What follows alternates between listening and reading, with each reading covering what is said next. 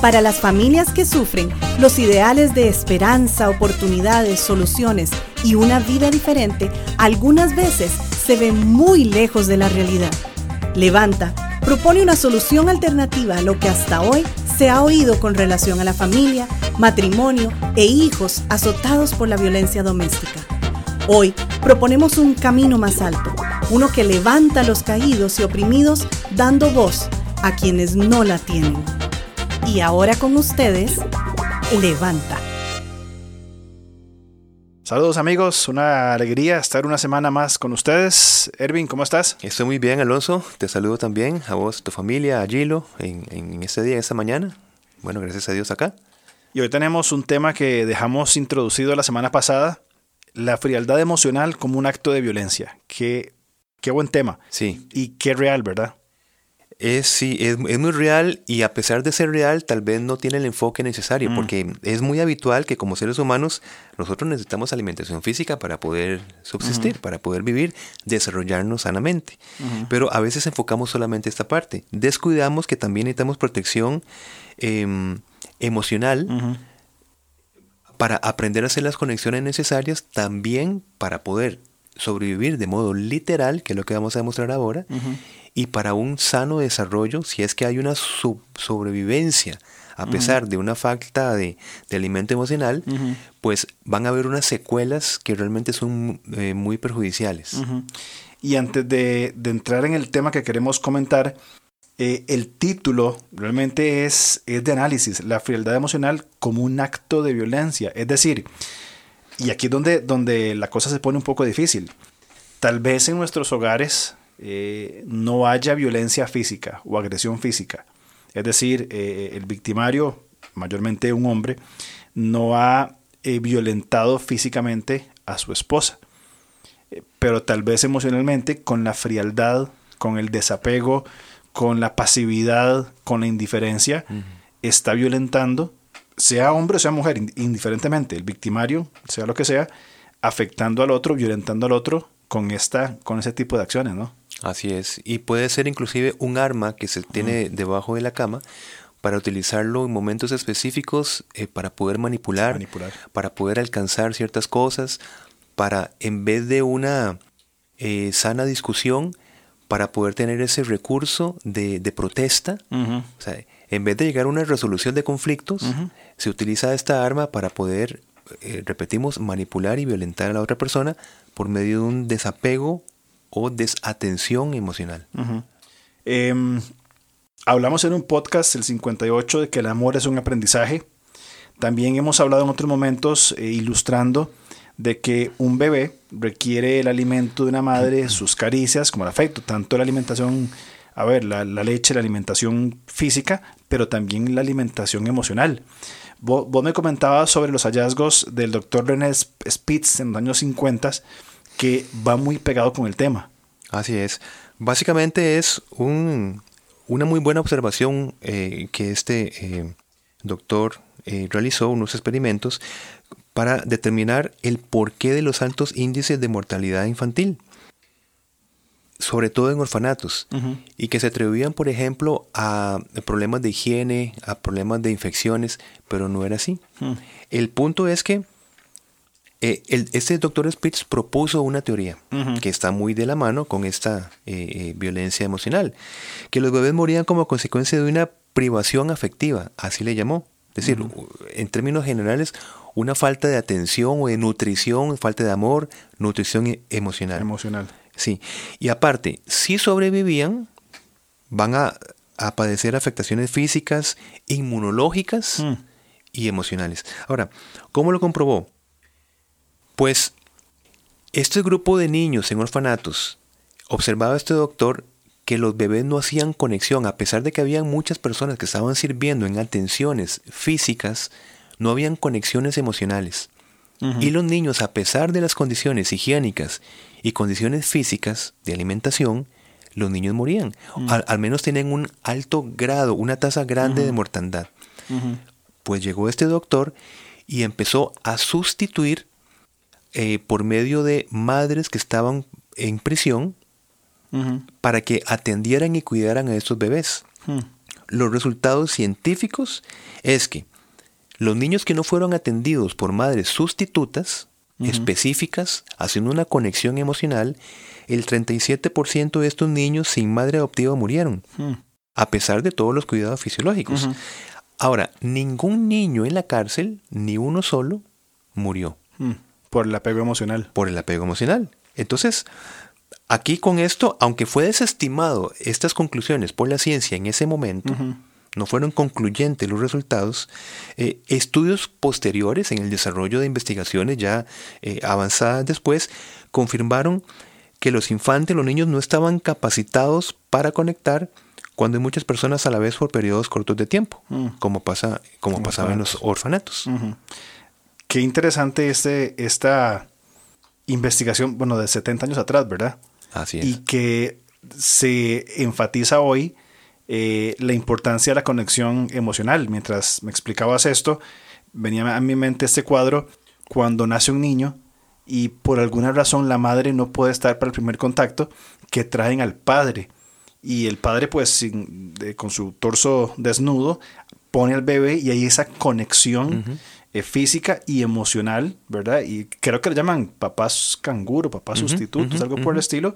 Pero creo que, no sé si tiene algo que ver, pero hay una relación, un apego, que hablamos en el programa anterior también, un apego físico y emocional para que ese niño pueda, a ver, enfrentar esos primeros pasos de vida conectado de una manera emocional con, con nuestros Claro. padres. Exactamente, y eso es una, una figura importante.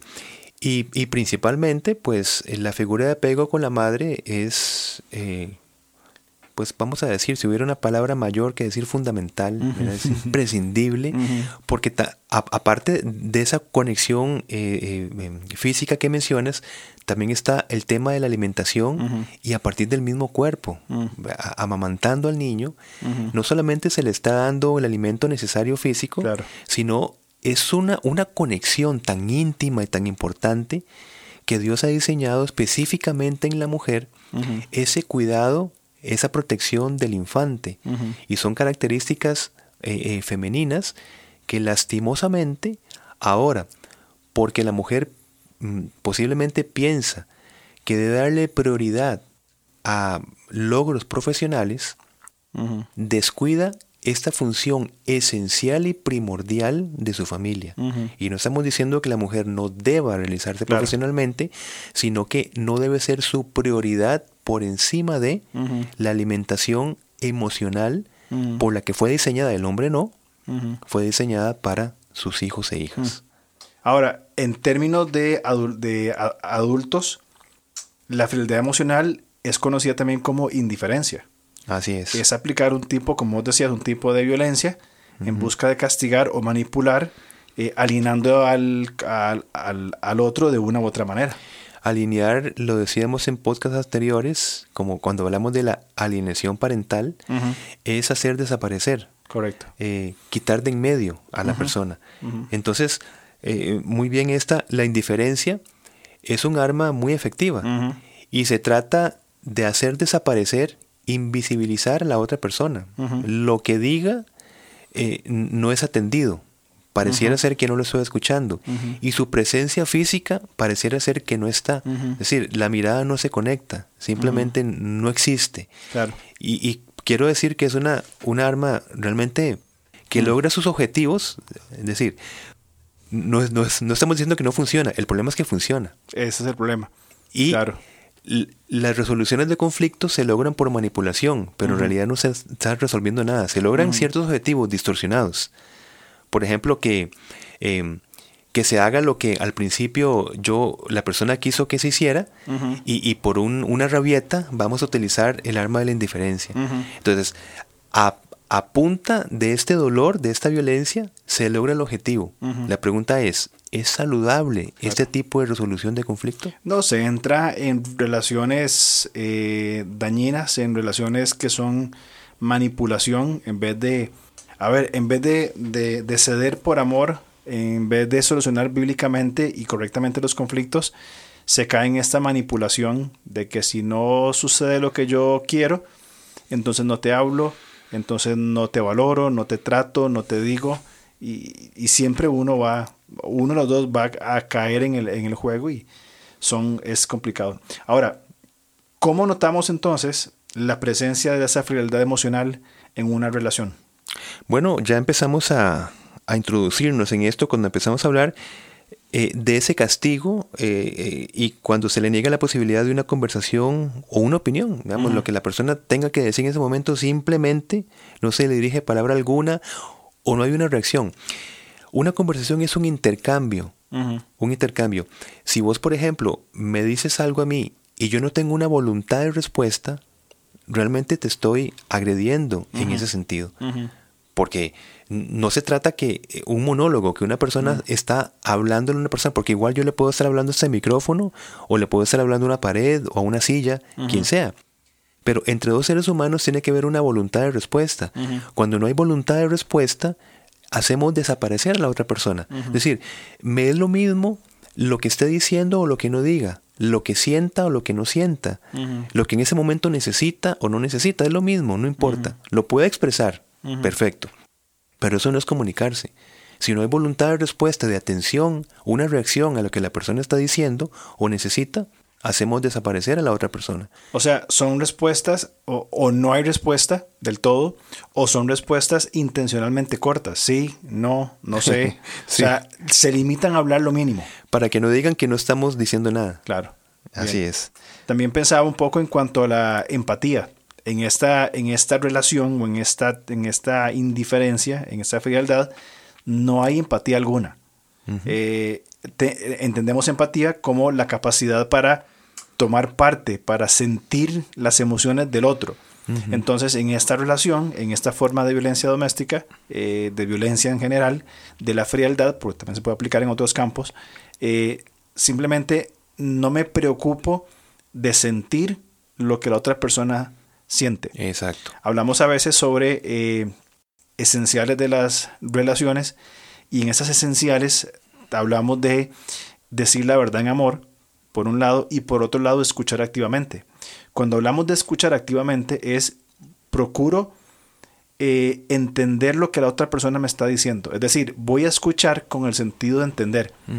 Cuando hay esta frialdad, simplemente no hay ninguna empatía, no me interesa, no estoy escuchando. Uno de, las, de los grandes logros de la comunicación, que a veces no se entiende el, orden en que nosotros debemos realmente comunicarnos, porque, porque hay un orden, primero es el conectarse emocionalmente. Quiero decir, cuando nosotros vemos eh, o escuchamos necesidades emocionales en otra persona y nosotros inmediatamente nos vamos a la parte lógica y racional como una respuesta, estamos brincándonos el paso de hacer una conexión emocional. Si no hay una conexión emocional con la otra persona, si la otra persona no se siente sentida, no da paso a la apertura a las condiciones óptimas para poderse abrir a un razonamiento lógico y racional. Entonces, si la persona está en modo emocional, aunque nosotros, por ejemplo, estemos en modo racional o en modo lógico, tenemos la empatía, es decir, esta persona está en modo emocional, necesita sentirse sentida. Así que yo voy primero a abrazarle, voy primero a decir, entiendo lo que está sintiendo. No dándole inmediatamente una resolución racional a lo que está significando. Eso vendrá y es necesario, porque si no, no hay reflexión. Pero primero no debemos de brincarnos ese paso. Eh, eh, nada más hago esta acotación para que recordemos el orden de una buena conversación. Conectarnos emocionalmente. Cuando esa emoción, cuando la persona se siente conectada, se abre el, espacio para poder dar los argumentos eh, persuasivos mediante argumentación lógica, racional, etc. Pablo en Filipenses habla de que este de no mirar solamente por lo nuestro propio, sino también por, los otros. y hablan en un contexto, pues en el capítulo 3 de, del carácter y de quién era él y todo esto, ¿verdad? Perdón, el capítulo 1, este, lo que estaba viendo. Pero es eso, entonces, qué importante es primero conectarnos emocionalmente, sentir, ¿verdad? Y percibir cómo el otro se siente para entonces proceder, inclusive a diferencias en la conversación, a establecer un argumento. Claro, claro que sí. Y bueno, y, también em, en el contexto de cómo notamos la presencia de la frialdad emocional, pues es cuando se busca intencionalmente, sí, con, con, toda la, con todas las eh, ganas, con todas las ganas eh, frustrar o, molestar a la otra persona. ¿Cómo? Negándose a colaborar o, hacer apoyo en diferentes mm. tareas. intencionalmente. Yo sé que, que colaborando puedo aliviar la carga de la persona. Pues bueno, voy a hacer exactamente lo contrario. Claro. Entonces, esa frustración, el sentirse en abandono, el sentirse que las cargas las, está llevando una sola persona y no como el, el, principio bíblico de llevar las cargas los unos a los otros, pues esa intencionalidad es una presencia de frialdad emocional. También procurar la vergüenza del otro, eh, a, negarse a acompañarle a eventos sociales, familiares, eh, cosas importantes para que lo vean solo. Así es. Eh, soy frío, no me interesa, voy a dejar que mi esposa vaya sola, que siempre esté sola, porque así se va a sentir mal, etc. Y es una figura de desatención. y casi al final de este interesante podcast, Alonso, eh, recordaba una persona en común, que, que, una, un matrimonio en común que estimamos muchísimo, que esas personas eh, eh, como padres sustitutos en, en, refugios, en un ministerio muy hermoso, que refuerza esto que estamos hablando en el sentido del abandono emocional. Y por medio de figuras reparadoras, hay ministerios que se encargan de ser madres temporales. Y llegó el punto en que este matrimonio querido, en este ministerio, pues llegaron inclusive a adoptar a un joven este, y le dieron una nueva perspectiva de vida. Mm. Entonces, qué maravilloso es que haya ministerios que entendiendo esta necesidad emocional, eh, eh, matrimonios que surjan como eh, familias de acogida, familias temporales, donde les refuerzan las estructuras mentales a estos niños o niñas para que vuelvan a tener la capacitación para poderse enfrentar ahora sí y adaptarse socialmente y relacionalmente. Totalmente de acuerdo. Es eh, ser dar ese espacio para que otro, como vos decías, sea sentido, para que otra persona pueda reconstruir, si cabe la palabra, estas figuras necesarias para un crecimiento integral. Eh, esos ministerios y personas, familias, realmente son indispensables en el desarrollo de nuestra sociedad y de nuestras iglesias, por supuesto. Así es. Entonces, cuidado y velar por no ser frío o indiferente.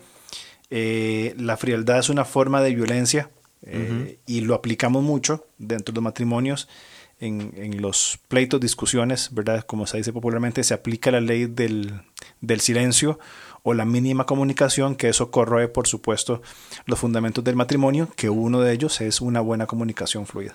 Y por eso empezamos hablando de la historia de los efectos en los niños para que nos demos cuenta que sí es un arma poderosa para mal.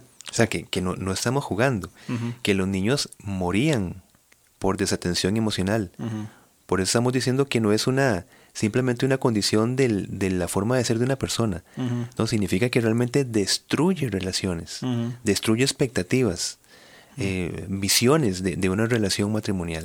La violencia física es visible y se denuncia y se eh, ataca claramente porque es visible.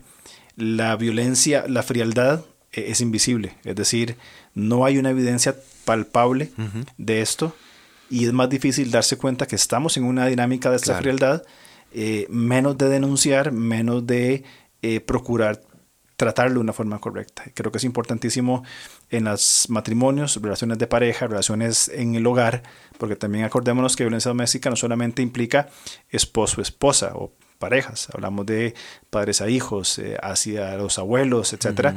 Esta frialdad, esa indiferencia, probablemente en muchos hogares estén, estemos viviendo esos, esas dinámicas de frialdad, de indiferencia y es tiempo de eh, recapacitar y, tomar acciones en cuanto a esto. Y algo muy rapidísimo, es, porque es muy importante eso que decís.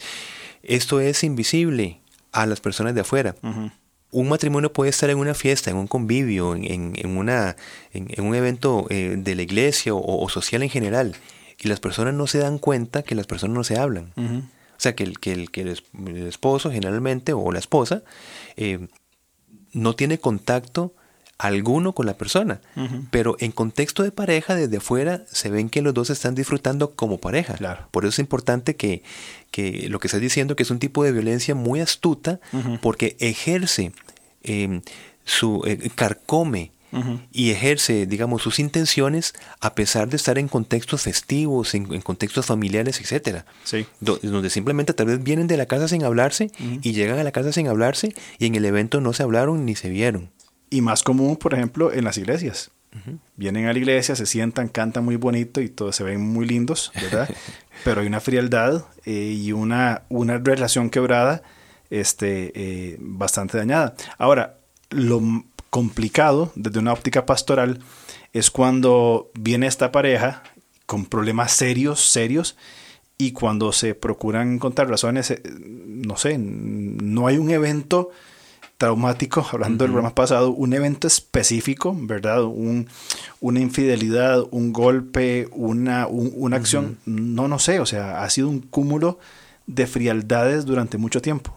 Una manera de reaccionar. Exactamente. Exacto, sí, sí. Así que atención a, este, a esta frialdad que es invisible. Así es.